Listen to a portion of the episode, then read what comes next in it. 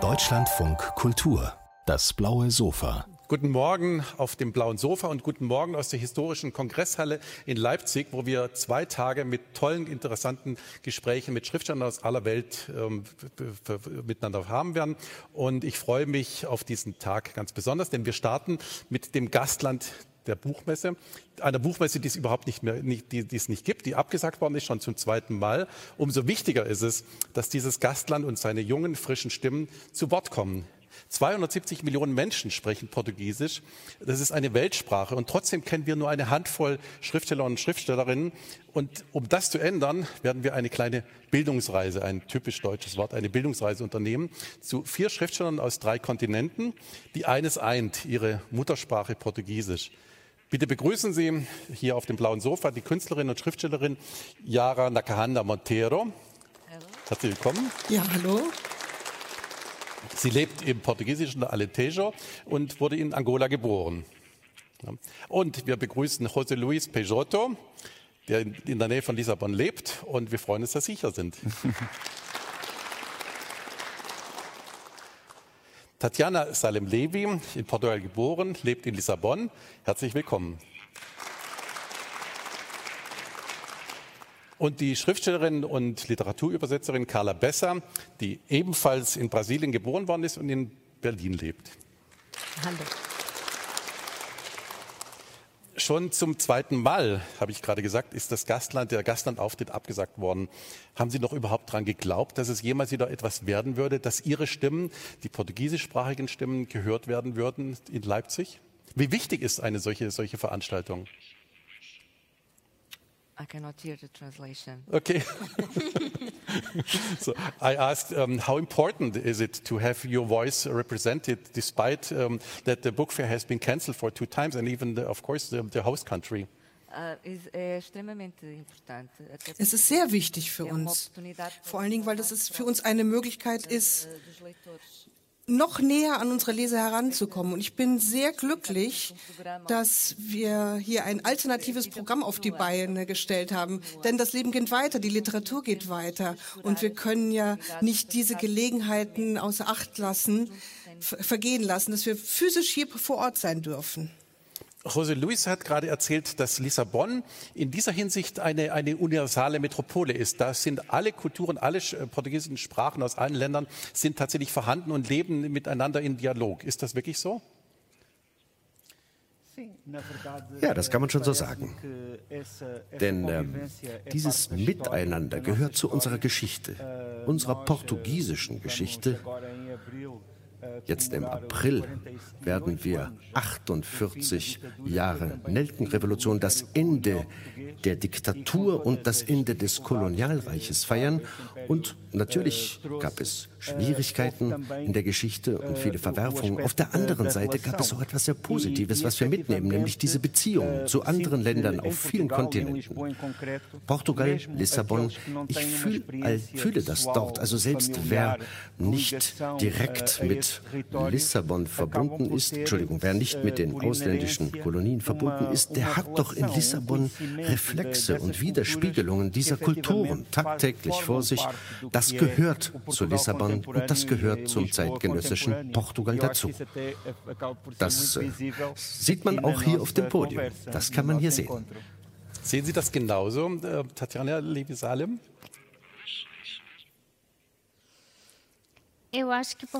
Also ich denke, dass Portugal, äh, insbesondere Lissabon, immer kosmopolitischer wird jetzt. Ich glaube aber nicht, dass es immer so war. Ich lebe seit neun Jahren in Lissabon und habe gesehen, wie sich das, die Stadt verändert. Ich denke, es ist ein Ort, eine Stadt, die immer mehr Ausländer aufgenommen hat und somit tatsächlich hier eine Mischung stattfand und stattfindet. Eine Mischung der Kulturen. Ich habe zum Beispiel zwei Kinder und ich sehe, dass auch in der Schule hier eine große Veränderung stattfindet. Und ich denke, dass im Gegensatz von dem, was José Luis gesagt hat, ich denke, vor 15 Jahren war das nicht so. Es war eine Stadt damals, die sehr viel verschlossener war auch verschlossen gegenüber anderen Kulturen, die sich aber jetzt immer mehr öffnet, immer multikultureller darstellt. Zum Guten und auch zum, zum Schlechten. Es gibt natürlich negative und positive Aspekte. Natürlich, auch negative, negative Aspekte. Denn viele Besonderheiten Lissabons gehen damit auch verloren. In dem Zuge, in dem sie immer globaler wird. Carla Besser, wie ist das in Berlin? Ist Berlin schon eine multilinguale Stadt? Wie geht es Ihnen? Auf jeden Fall. Also ich ähm, lebe jetzt seit 31 Jahren in Deutschland und äh, seit 26 Jahren in Berlin. Und äh, ich kann mir nicht vorstellen, woanders in Deutschland zu leben. Berlin ist sehr offen, sehr, ähm, sehr vielsprachig, vielschichtig und ich weiß nicht, wie viele Sprachen da gesprochen wird. Ich, ich habe mal gelesen, aber ich habe es jetzt vergessen. Es sind wirklich ganz, ganz viele Sprachen, die in dieser Stadt äh, gesprochen werden. Und äh, das ist, ähm, finde ich, ganz fantastisch, in so einem, in so einem Umfeld zu leben. Ähm, auch als Schriftstellerin. Es ist sehr inspirierend äh, für mich, äh, so in so einer Stadt zu leben.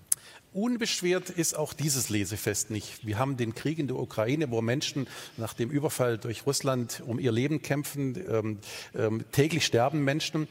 Spielt ein Krieg, der plötzlich äh, an, in Europa stattfindet, eine Rolle in Ihren Begegnungen, in Ihren täglichen Gesprächen mit, mit den Menschen, die Sie treffen?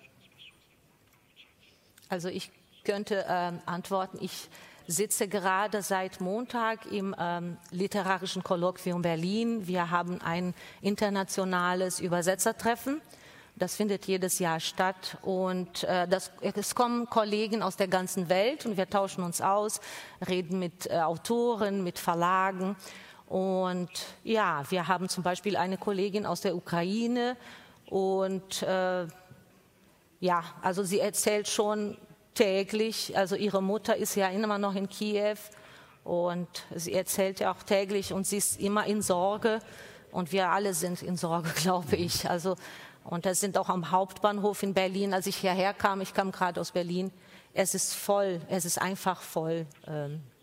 Ähm, Tatjana, sind Schriftstellerinnen und Schriftsteller moralische Instanzen, die ihre Stimme erheben müssen und die auch gehört werden, trotz des Kriegslärms? Entendi mais ou menos. Foi muito rápida a tradução. Tem como.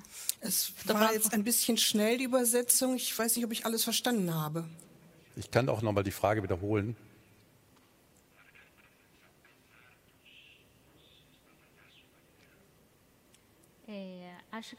Ja, ich denke ja.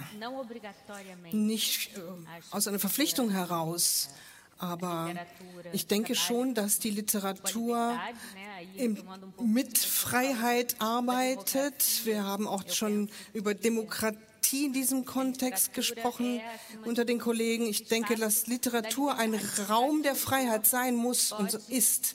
Ich denke, es ist ein Raum, in dem der Schriftsteller arbeiten darf und muss, wie er möchte. Aber für mich ist Literatur doch immer auf irgendeine Art und Weise politisch.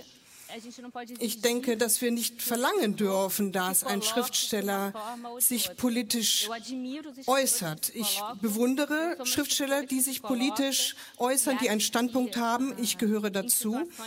Aber ich glaube, in kritischen Situationen wie der jetzigen, in einer Kriegssituation, denke ich, dass wenn der Autor, wenn der Schriftsteller einen, einen in seinem Raum vor seinem Publikum Worte findet, wenn er die Möglichkeit hat, darüber zu sprechen, dann sollte er darüber sprechen, sollte er darüber schreiben, wenn es für ihn Sinn macht. Wenn, wenn es für ihn Sinn macht, dann ja.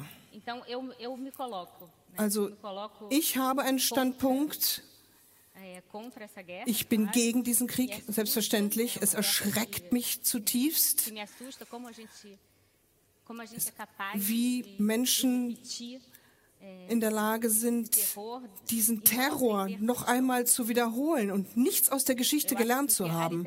Ich denke, dass Literatur für mich so in etwa funktioniert, dass sie wirklich eine politische Kraft sein kann und auf Grundlage der Geschichte bringt sie uns etwas bei, sie verändert uns und kann uns auf die eine oder andere Weise auch die Menschheit verändern. Ja. José Luis, wie ist es bei Ihnen? Ähm, sind Schriftsteller moralische Instanzen, die ihre Stimme erheben können, aber nicht notwendigerweise müssen?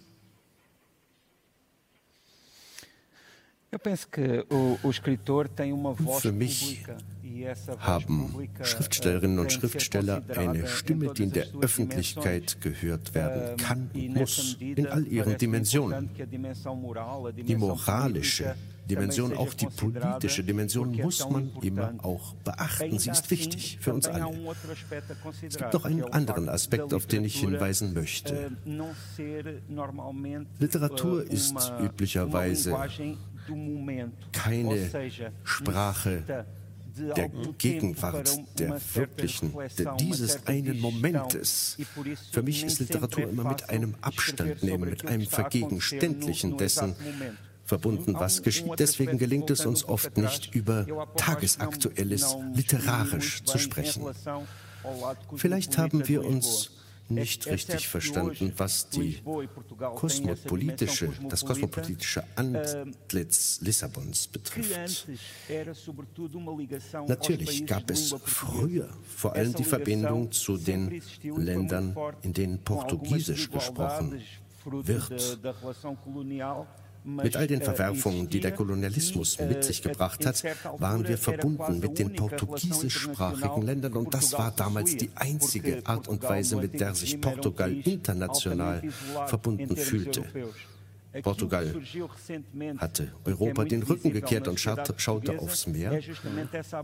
Heute ist natürlich Europa präsent und eine andere Art von Kosmopolitismus in der Stadt zu spüren, die weit über die Entdeckung und die Kolonialgeschichte hinausgeht.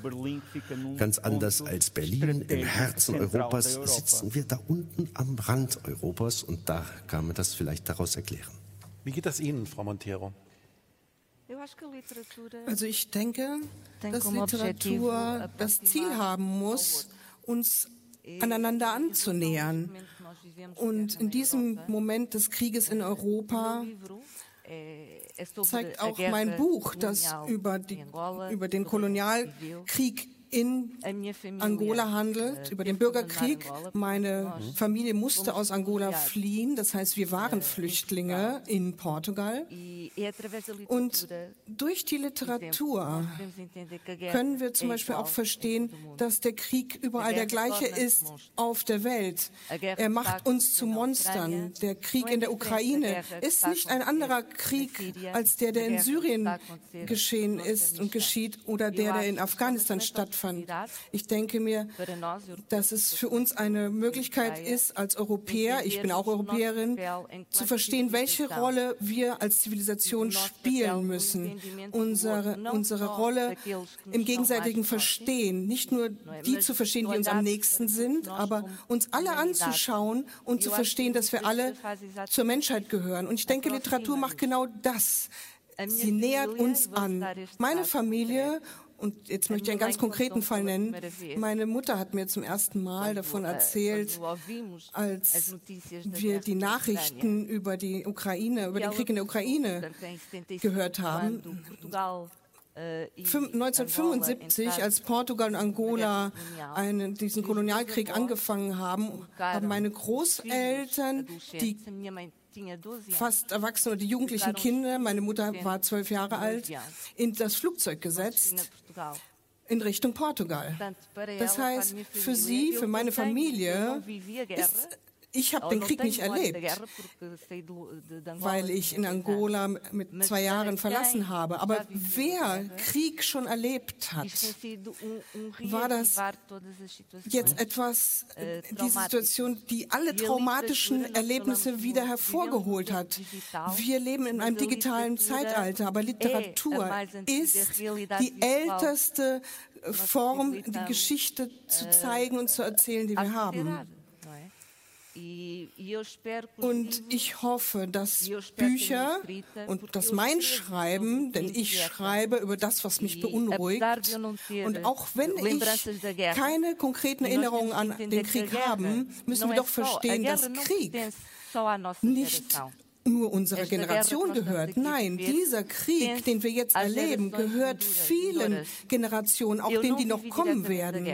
Ich kenne den Krieg nicht, aber ich habe die Traumata geerbt, die Traumata meiner Familie, wie die Person in meinem Buch, die Hauptfigur Vittoria. Sie ist in Portugal aufgewachsen, aber die Mutter war eine Kämpferin im Krieg, im Kolonialkrieg, im Bürgerkrieg in Angola und fühlte die, no die Notwendigkeit, in ihr Ursprungsland zurückzukehren, in ihr Mutterland. Und Literatur muss vor allen Dingen uns die Möglichkeit geben, zu hinterfragen, was wir im Jetzt, im Jetzt machen und was wir unseren Kindern weitervererben. Das ist ein toller Übergang zu unserer kleinen, zum Beginn unserer, unserer kleinen Bildungsreise, die ich gerne in Berlin starten würde, obwohl wir von Berlin gleich nach Rio gehen. Urubus heißt Ihr Buch, Carla Besser. Was bedeutet Urubus? Also Urubus heißt äh, Gaia oder Ars Gaia.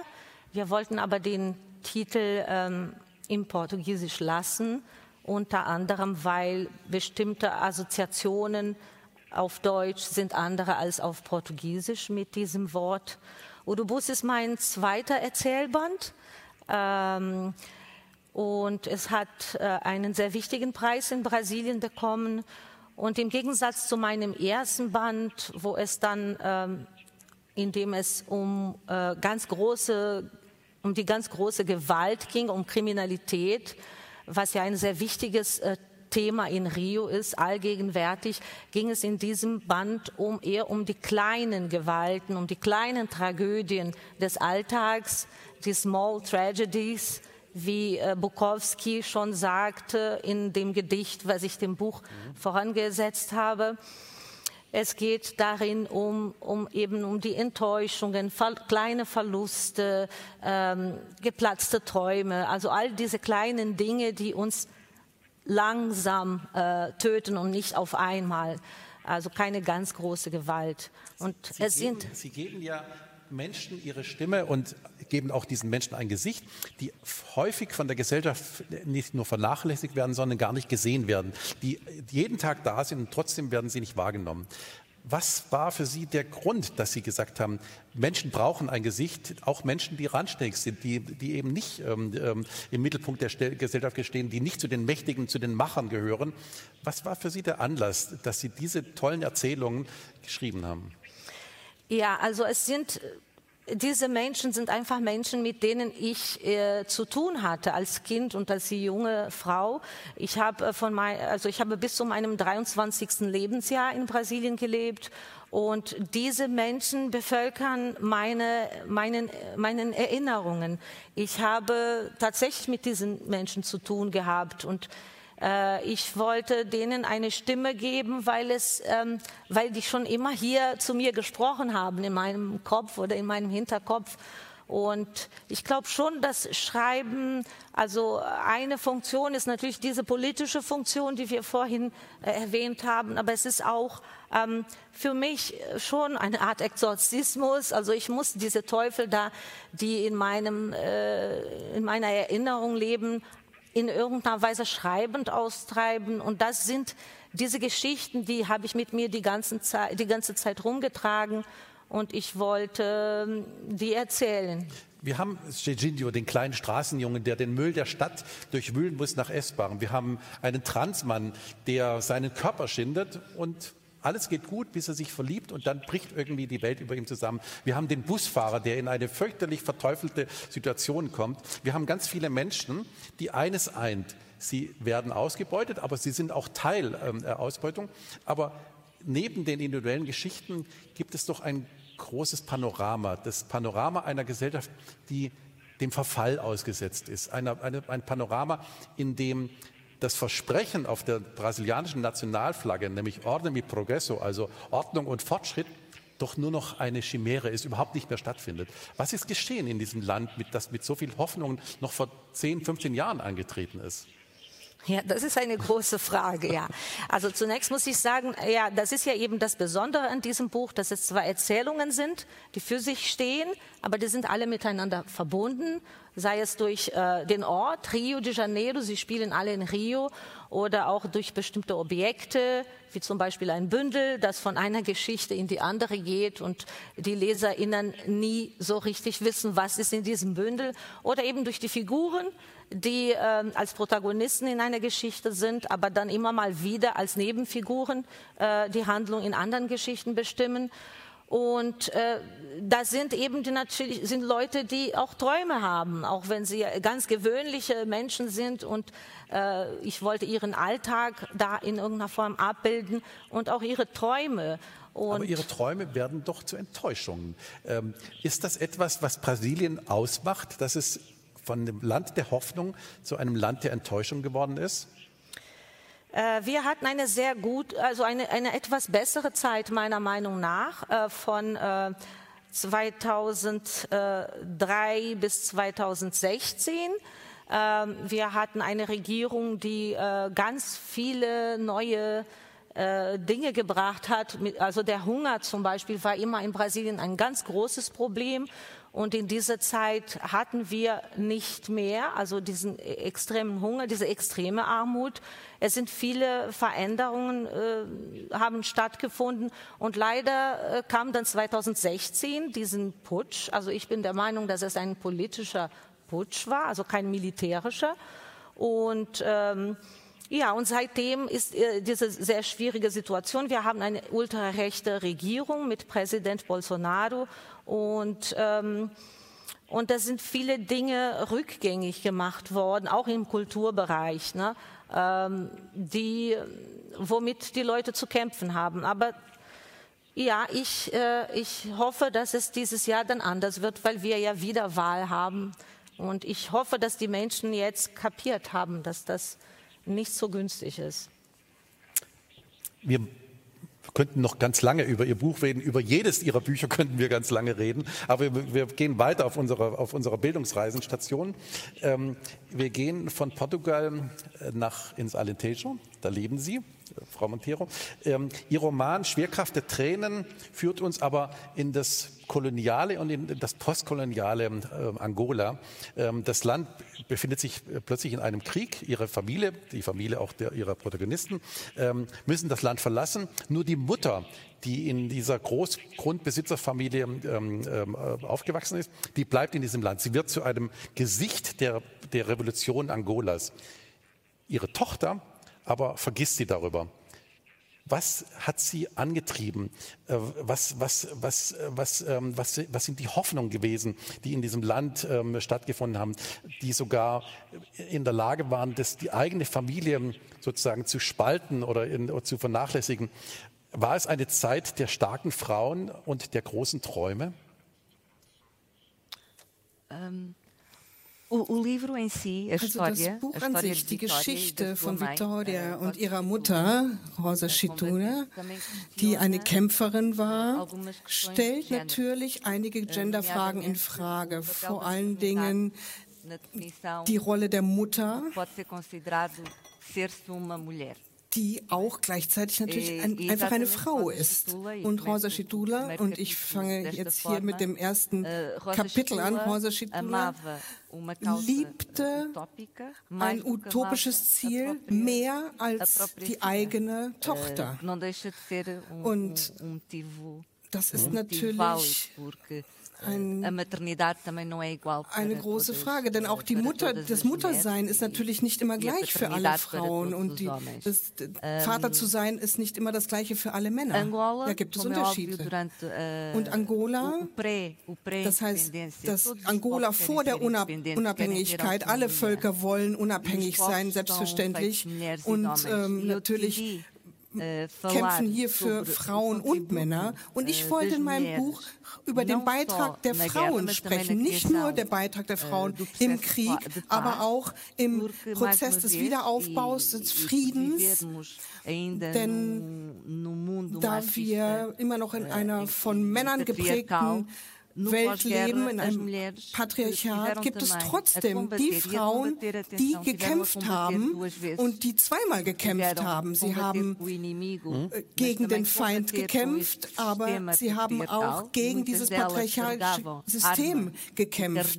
Sie trugen gleichzeitig ihre Kinder und die Waffen, wurden äh, aber nicht unbedingt sozial anerkannt dafür, auch auf politischer und historischer Ebene nicht dafür anerkannt. Und äh, deswegen denke ich, gibt, wurden diese Hoffnungen zu einer Art Utopie, diese Hoffnung eines gerechten und unabhängigen Landes stellte sich als Utopie heraus. Denn äh, nach dem Krieg, em, em Angola, nach dem Krieg in Angola gab es viele offene Wunden. Die, der de Krieg ging eigentlich weiter, auch wenn er beendet worden war.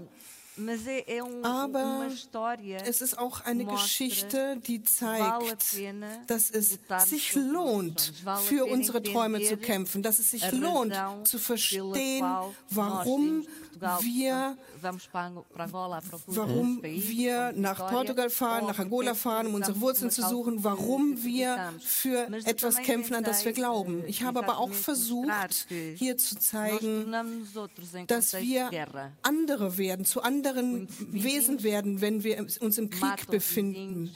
Äh, Nachbarn töten Nachbarn, Generäle foltern ihre Opfer. Das heißt, wir werden zu anderen Menschen. Und ich glaube, das ist auch sehr wichtig, zu guerra, verstehen, was in einem Krieg passiert. Denn wir haben einen Krieg, der an einem Ort geschieht, aber e was passiert in uns, continuamos unserem e Kopf auf, auf emotionale Art und Weise? Was passiert da? Was verändert sich? Die Familie von Vittoria ist ja extremen Fliehkräften ausgesetzt. Der Vater, der, also der Urgroßvater, ähm, der in Portugal eben dieser, dieser Großgrundbesitzer war, der fühlt sich als Portugie- Portugiese, der hat sich assimiliert und kommt nach Portugal ins Exil und muss feststellen, das Portugal, das er sich im Kopf vorgestellt hat, ist nicht das Portugal, das die Wirklichkeit besteht. Und 40 Jahre später geht Victoria zurück nach Angola, um etwas zu finden, was sie gesucht hat. Ein Stück weit ihre Mutter, aber sie sucht etwas anderes. Was ist das genau, was sie da in Portugal suchen wird? Denn sie gibt ja alles auf, was sie in Lissabon oder in Portugal sich aufgebaut hat. Ja? bastante Ja, ich fange mit dem ersten Punkt an. Also es ist eine Familie, dividida. die gespalten ist, auf politische Art und Weise gespalten. Eine Familie, wo der, wo der Patriarch, der exatamente, Großvater, äh, ähm, nach Also, Portugal geht. Er arbeitet auch eigentlich für beide Seiten. Und er hat eine Tochter, die letztendlich dann gegen den Status quo setzt, posicionamento. der eigentlich ihre äh, Stellung an, äh, e sichert, interessante ihre soziale Stellung. Das ist sehr e interessant, weil in Angola und auch die koloniale Geschichte zeigt das, war so, dass die Spaltung der Gesellschaft ähm, genauso durchgeführt wurde, indem sie auch die Familien spaltete. Und es ist eine Familie, die wir angolana. Portugiesisch und Angolanisch e- zugleich bezeichnen können. Und die genau deswegen eine privilegierte Familie in Portugal war. Família Was aber dann nicht mehr so ist, als die Familie Bei der tatsächlich dann nach, nach äh, Portugal, nach Lissabon zieht. Da ändert sich alles. Auf einmal sind sie Schwarze. Auf einmal sind sie Flüchtlinge. Auf einmal sind sie Migranten. Sie sind andere geworden. Und das ist ein Schock für den Großvater, der discriminado. sich diskriminiert que- ganz klar. Wir wollen die Dinge beim Namen nennen. Und diáspora, wächst in der Diaspora auf, im fremden Land und versteht Angola als etwas, was nicht zu ihr gehört. Sie sieht sich aber auch nicht als Portugiesin oder nicht als Europäerin. Und das äh, heißt, ähm, hier findet ein großes äh, äh, eine große Zerrissenheit statt. Und sie geht zurück nach Angola, nicht nur um ihre Mutter wiederzufinden, sondern africanas. auch ihre afrikanischen Wurzeln. Es ist der de Versuch, sich selbst zu finden. Und diese Suche ist unglaublich plastisch von Ihnen ähm, beschrieben worden. Aber sie findet etwas völlig anderes, als was sie erwartet hat. Sie wird konfrontiert mit einem Angola, das überhaupt nicht dem Mythos Angola äh, entsprach, den sie noch in Portugal gepflegt hatte. Was findet sie in Angola? Das ist eine Charakteristik von, von Leuten, die im. Exil wohnen, gezwungenermaßen utopia, im Exil äh, wohnen. Sie haben eine Utopie im Kopf, eine Utopie felizes. von dem Ort, wo sie äh, einmal Angola, glücklich waren. Also Angola, ähm, wo Vitória äh, gerne hin möchte, ist etwas Utopisches. Es ist das Land, aus dem die Familie geflohen ist. Und Vitória, als sie a zurückkehrt Angola, nach Angola, ist sie immer noch eine Ausländerin, eine Fremde. Denn sie findet eine Gesellschaft, eine. Kultur, die nicht die ihre ist. Und es ist, ein Leben im, Transit, eine E Identität im, im Übergang. Und es ist eine Charakteristik e von jedem, der außerhalb seines Landes aufwächst, au- seines Ursprungslandes aufwächst. Es ist eine Suche nach Identität, aber Sie lösen diese Suche in Ihrem Buch nicht auf. Die Frage bleibt offen. Wer bin ich wirklich? Das ist, glaube ich, die, die, die ganz besondere ähm, Wendung in diesem Buch. Aber ein anderer Punkt, der mich interessiert hat, war, die Schatten des Kolonialismus, die Schatten der Versklavung, die Schatten ähm, der Entrechtung der Menschen von, von, von, ähm, von Gewalt und Trauma, die wirken bis heute nach, auch in der angolanischen äh, Gesellschaft. Exatamente. Ja, genau richtig. Aber zum Schluss möchte ich noch auf die Frage antworten, wer bin ich? Diese Frage bleibt immer offen bis zu unserem Tod. Denn Identität ist ja nichts Statisches, es verändert sich ja se- immer fort. Consequências do colonialismo, da Konsequenzen des Kolonialismus, der Versklavung, der kulturelle und identitäre Auslöschung. Es gibt in Angola und auch in Portugal das immer noch, weil die Geschichte wird ja immer von den Stärkeren erzählt. äh, Und das Narrativ, histórica, das historische portuguesa, Narrativ aus äh, portugiesischer Sicht erzählt grande enfoque oder hat oder konzentriert sich sehr stark auf die siegreichen, ruhmreichen äh, Momente. und vergisst manchmal die Tragödien zu äh, erzählen. Portugal, Zum Beispiel Portugal hat sich bis jetzt nicht öffentlich äh, entschuldigt für die Versklavung und die Traumata, die damit zusammenhingen in Afrika, den Menschenhandel. Nach Brasilien. Und in Angola als ainda Ex-Kolonie gibt es das, was ich die kolonialen Eigenarten, die Ticks äh, nenne. Äh, Was ist isto das? Wir müssen es so verstehen, das Buch wurde- eh, eh, portanto, wurde in der, äh, nach de dem 2000, Krieg geschrieben, Anfang der visível, 2000er eh, na Jahre.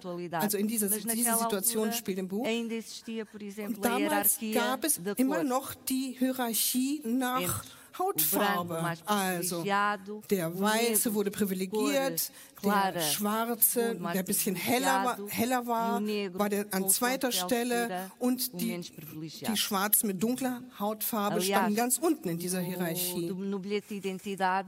Das heißt, es hier Als ich raça. ähm, äh, das analysiert habe in dem Buch, gab es immer noch diesen Begriff der Rasse.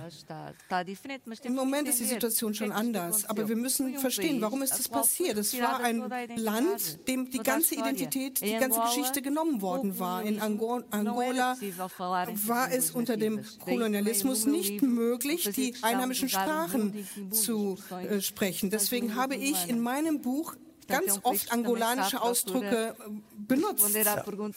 Und ich hoffe, ich beantworte damit die Frage, wer bin ich? Ja, danke schön. Danke schön. Und damit kommen wir auch gleich zur nächsten Station unserer Reise. Wir bleiben im Alentejo.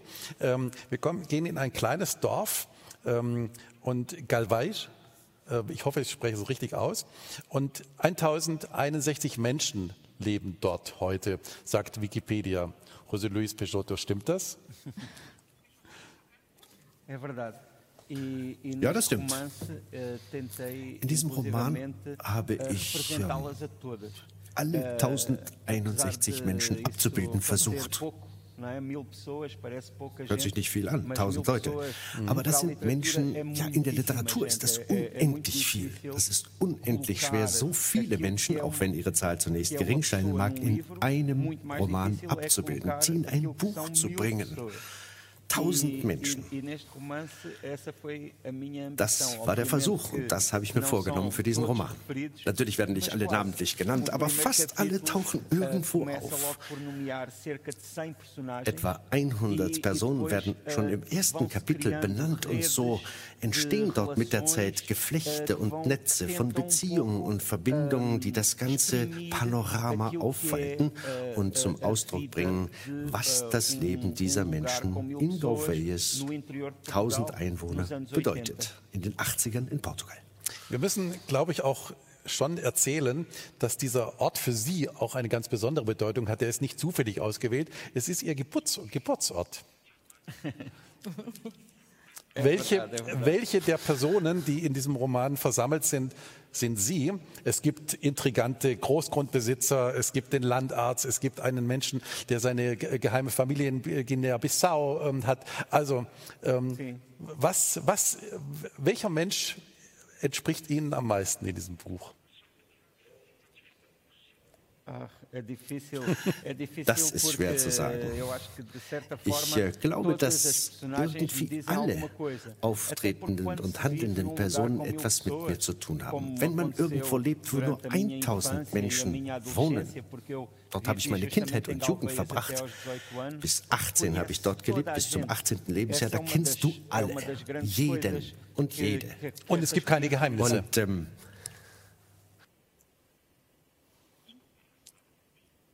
Eu, eu, eu, oh. he, he didn't understand. Okay, and there is no secrets um, um, in, in, a, in a small society like uh, the society in Galvez. Doch, doch, da gibt es schon auch Geheimnisse. Es gibt zwei Dimensionen und zwei Schichten. In diesem Roman hat jeder zwei Gesichter, zwei Seiten, ein öffentliches und ein privates Gesicht. Natürlich hat jeder auch ein öffentliches, ein soziales Ansehen. Jeder weiß etwas über den Nachbarn, über die anderen Einwohner dieses Städtchens. Im Privatleben sieht das oft ganz anders aus. Da gibt es dann Geheimnisse, die mit dem öffentlichen Erscheinungsbild nicht unbedingt zu tun haben. Wir wollen mal ein bisschen der Reihe nach vorgehen. Es, Ihr Roman beschreibt einen Zeitraum von einem knappen Dreivierteljahr. Ähm, er fängt an 1984, im Januar passiert etwas ganz Komisches. Erzählen Sie, was ist da geschehen? Was passiert in dieser Januarnacht, die so normal erschien wie alle anderen auch? Ganz genau. Ja, also in jener Nacht stürzt ein Meteorit vom Himmel. Ich habe das noch nicht einmal als Meteoriten definiert, aber das ist ein Ding, ein Objekt, ein namenloses Ding, was dort vom Himmel auf Gauveias hinunterstürzt. Also als würde das Universum sich auf diesen einen Ort stürzen und ihn auserwählen unter all den vielen Orten, die es auf der Welt gibt. Das ist die Begründung für all das, was dann hinterher geschieht. Alle sind davon betroffen. Alle Einwohnerinnen und Einwohner von Gauveias werden davon betroffen por trazer esta palavra, Galveias. Galveias, so heißt ja dieses Dorf. Und Galveias, das kennt die Menschheit nicht. Niemand in Portugal weiß, was Galveias ist. Wo liegt das? In der Nähe von was? Also das einfach mal hinzustellen als ein Einschlagpunkt. Ich, für mich ist Gauvejes, natürlich weil ich dort geboren bin, von ungeheurer Bedeutung. Und deswegen war es für mich wichtig, diesen Roman zu schreiben, der wirklich einfach Gauvejes heißt, wie mein Dorf, mein Heimatdorf. Dann erzähle ich all die Geschichte und entfalte die einzelnen Personen, die handelnden Personen, ausgehend von diesem Meteor oder diesem Ding, das da vom Himmel gefallen ist und beschreibe die Menschen in diesem Dorf. Plötzlich sehen sich eben diese Menschen mit diesem, diesem stinkenden Etwas äh, konfrontiert und es brechen die Geschichten langsam auf in, in, in diesem Dorf. Aber wir sehen vor allem etwas, dieses stinkende Ding hat, bewirkt etwas mit diesem Dorf. Die Menschen müssen sich ihren Ängsten stellen. Die Menschen müssen sich neu offenbaren, müssen sich neu verhalten. Was steht dieses Dorf Pars pro Toto für das globale Dorf, in dem wir alle leben? Äh, äh, das kann man schon so äh, sagen. Denn ähm, für mich war es hochinteressant, das Buch ist ja 2014 erschienen und ich habe mir dann angeschaut, was es bedeutet, wenn es in andere Sprachen übersetzt und in anderen Ländern publiziert wird. In Brasilien ganz andere Reaktionen. Und ungeachtet aller Unterschiede zwischen Brasilien und Portugal gibt es doch sehr viele Gemeinsamkeiten. Ich habe festgestellt, dass das Hinterland, das Landleben, die Großstädte, dass dieses, diese Dialektik in beiden Ländern vorhanden ist und in vielen anderen Ländern auch. Denn äh, die Menschen haben immer wieder Bezugspunkte finden können zu ihrem eigenen Leben in ganz anderen Ländern. Das ist faszinierend. Die ähm, eher ländlichen Regionen unserer Länder und Staaten sind oft miteinander gar nicht verbunden und haben aber doch viele gemeinsame Nenner, ganz gleich in welchem Land und auf welchem Erdteil sie sich befinden. Das sind Orte, die der Natur verbundener sind, wo da weniger Menschen dort leben, auch viel intensivere und eben auch weniger menschliche Beziehungen da sind, ganz viele Eigenheiten des Klimas, der Landschaft, die es vielleicht in Portugal gibt, fallen dann treten dann eher in den Hintergrund, hinter all das, was man doch vergleichen kann. Landleben, Deutschland, Brasilien, Portugal, sei es wo es auch sei. Sie beschreiben dieses Landleben, diese Stille der Nächte, aber auch die Entbehrungen, die Nöte, die Sorgen, die die Menschen umtreiben, auf eine unglaublich plastische Weise. Und es ist großartig übersetzt, wie übrigens alle Ihre Bücher großartig übersetzt sind, sind wirklich Meisterwerke der, der, der Übertragung ins Deutsche. Ähm, aber dieser Roman ähm, ist klingt manchmal so, als wäre es ein Roman, der auf der Suche nach der guten alten Zeit ist. Ist es die gute alte Zeit des Alentejo von 1984?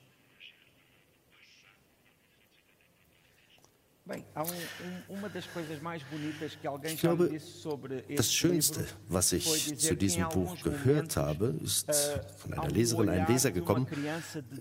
Das hört sich an, als würde ein Zehnjähriger die Geschichte des Dorfes erzählen. Das hat mich berührt. 84 war ich genau zehn Jahre alt. Und deswegen schreibe ich vielleicht auch aus dieser Perspektive eines Zehnjährigen, denn ich bin zurückgegangen in meine Kindheitserinnerungen, habe sie wieder aufgenommen. Meine Kindheitserinnerungen sind, also haben diese positive Ausprägung, auch wenn das Buch natürlich auch viele andere Elemente enthält, aber vieles von dem, was ich dort beschreibe, habe ich vielleicht als Zehnjähriger ähnlich empfinden können. Natürlich gibt es eine positive Nostalgie, die auch darin steckt Und dabei war es mir wichtig, abzubilden, wie ein solches Dorf vielleicht auch mit einem allgemeinen Geltungsanspruch funktioniert, was dort geschieht. Zehn Jahre nach Ende der Diktatur in Portugal 1984, die großen Veränderungen und Umbrüche, die dann in den 90ern aufgetreten sind, mir schien das ein idealer Zeitpunkt zu sein zwischen Ende der Diktatur und Eintritt in die Europäische Gemeinschaft damals. Da gab es noch nicht so viel Zeitenwende, die dann auch vor Ort spürbar war. Nein, ich konnte ein Bild zeichnen von einer doch relativ ländlich abgeschlossenen Gesellschaft in Portugal. Heute, knapp 40 Jahre später, wie hat sich Galveias verändert? Ist das Galveias von 1984 überhaupt noch spürbar, wenn Sie heute dahin gehen?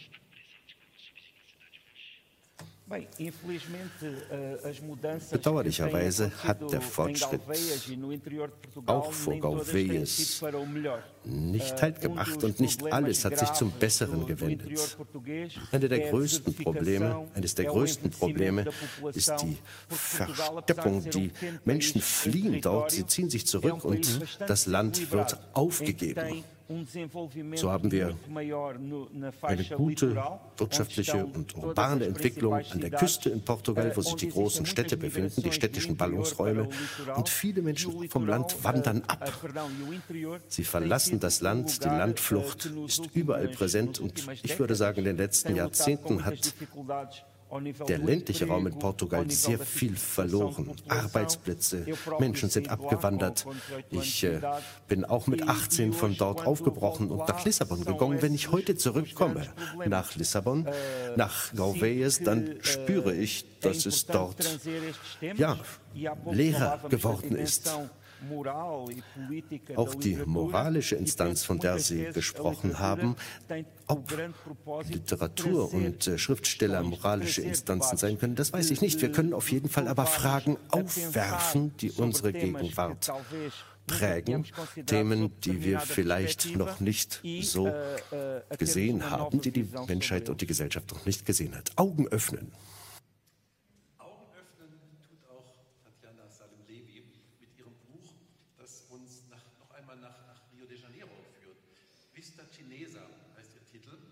Die Vista Cinesa ist ein berühmter Aussichtspunkt äh, mit einem grandiosen Blick über die ganze Stadt. Es ist eine Art chinesischer Turm und ihr Roman spielt.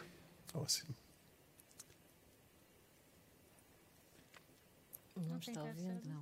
okay, should I talk in English? Yes, Yeah. not translating. Okay. Um,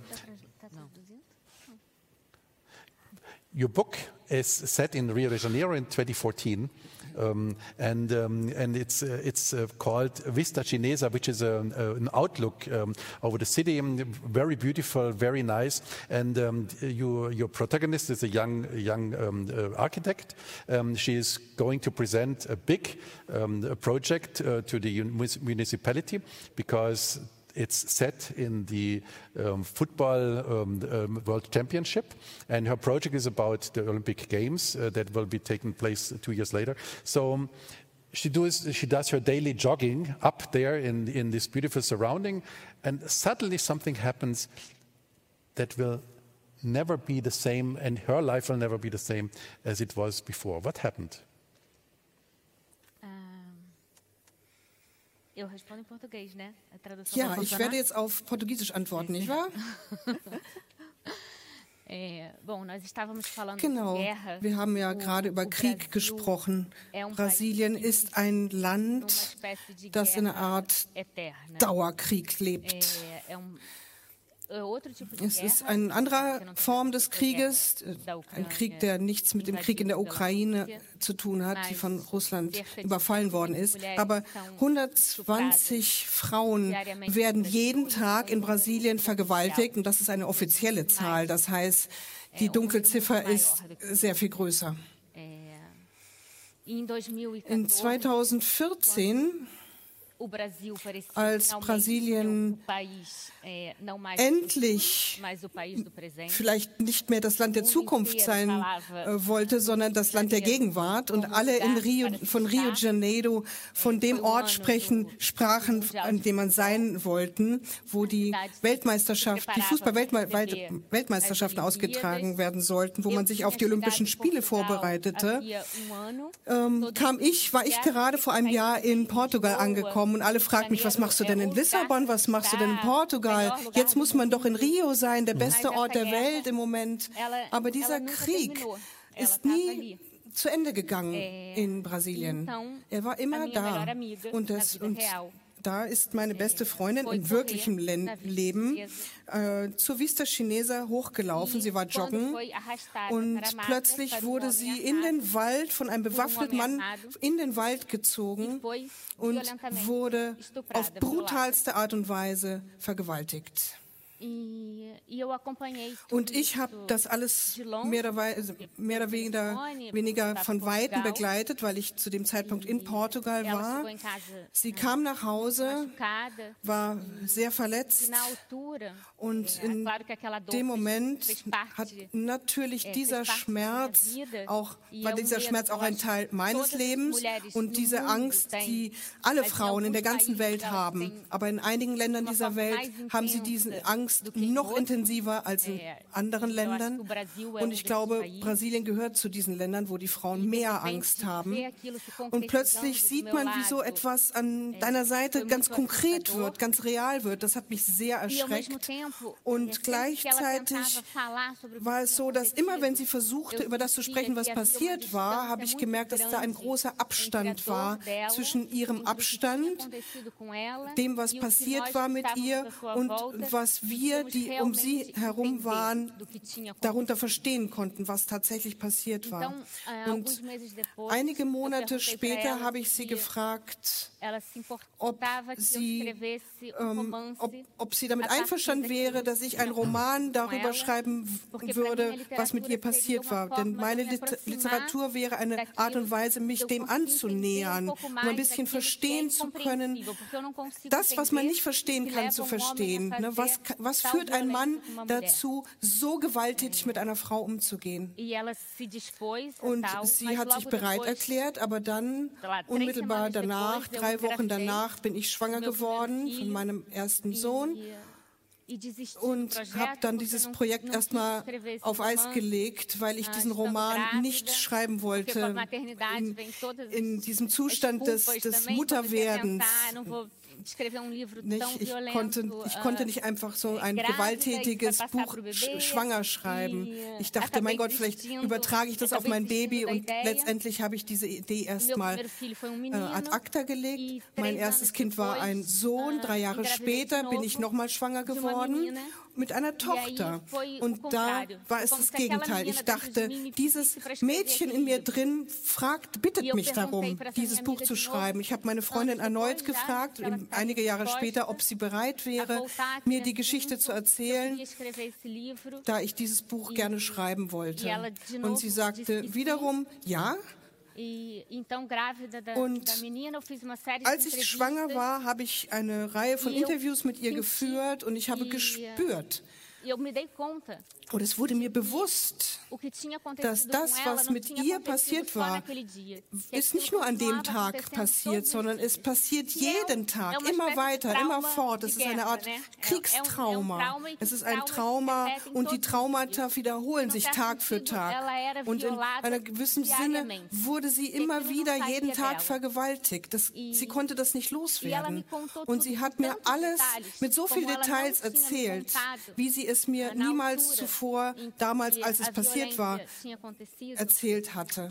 Tatjana, Sie, Sie, Sie äh, beschreiben diese Details auch mit unglaublicher Präzision, mit einer fast chirurgischen Genauigkeit und Sie setzen damit den, den Leser schon einer ordentlichen harten Kost aus. Das war aber Absicht. Sie wollten dieses traumatische Geschehen so präzise wie möglich beschreiben, um es um die Chance nicht, ähm, um, um den Leuten keine Chance zu geben, etwas zu verklären, etwas mit, mit schwammigen Worten zu beschreiben. Aber darüber hinaus, über dieses traumatische Geschehen, schaffen sie eines. Sie schaffen einen gesellschaftlichen, politischen Kontext, in dem eine solche Vergewaltigung überhaupt möglich ist.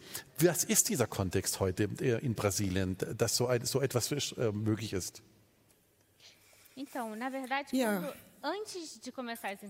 Bevor ich mit den Interviews angefangen habe, als ich mir den Roman vorgestellt habe, habe ich mir mir vorgestellt, die Vergewaltigung nicht so zu erzählen, weil ich denke, dass Literatur in einem gewissen Sinne besser funktioniert, wenn sie etwas erzählt, wenn sie etwas erzählt von außen, von der Seite her und dem Leser die Möglichkeit lässt, sich das Schreckliche vorzustellen.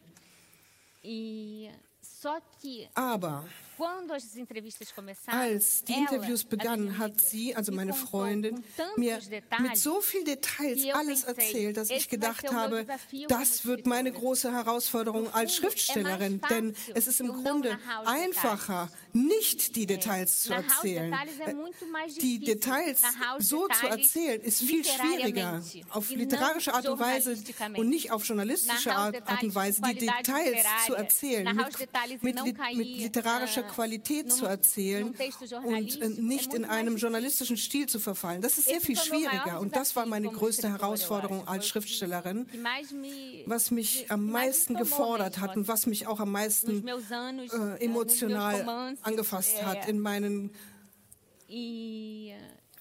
in meinem Werk. Aber das, genau das wollte ich machen. Und gleichzeitig wollte ich auch Raum lassen für die Fantasie des Lesers. Denn wir mit der Literatur, wir arbeiten ja auch mit der, mit der Fantasie, mit der Vorstellungskraft der Leser. Das heißt, wir brauchen die Details, aber wir brauchen gleichzeitig auch noch einen Raum für den Leser, sich etwas vorzustellen. Es darf ja. nichts Geschlossenes, Abgeschlossenes sein. Ich hatte Ihnen versprochen, wir könnten stundenlang über jedes dieser Bücher reden. Jetzt ist bereits eine Stunde vergangen. Ich danke Ihnen ganz, ganz, ganz herzlich, dass Sie uns auf dem blauen Sofa besucht haben, dass Sie uns so interessante, vielfältige Eindrücke mitgebracht haben. Herzlichen Dank Ihnen allen für das Gespräch auf dem blauen Sofa. Und hier auf dem blauen Sofa geht es jetzt gleich weiter mit Marcia Bodrocic im Gespräch mit Vivan Perkovic. Herzlichen Dank. Dankeschön.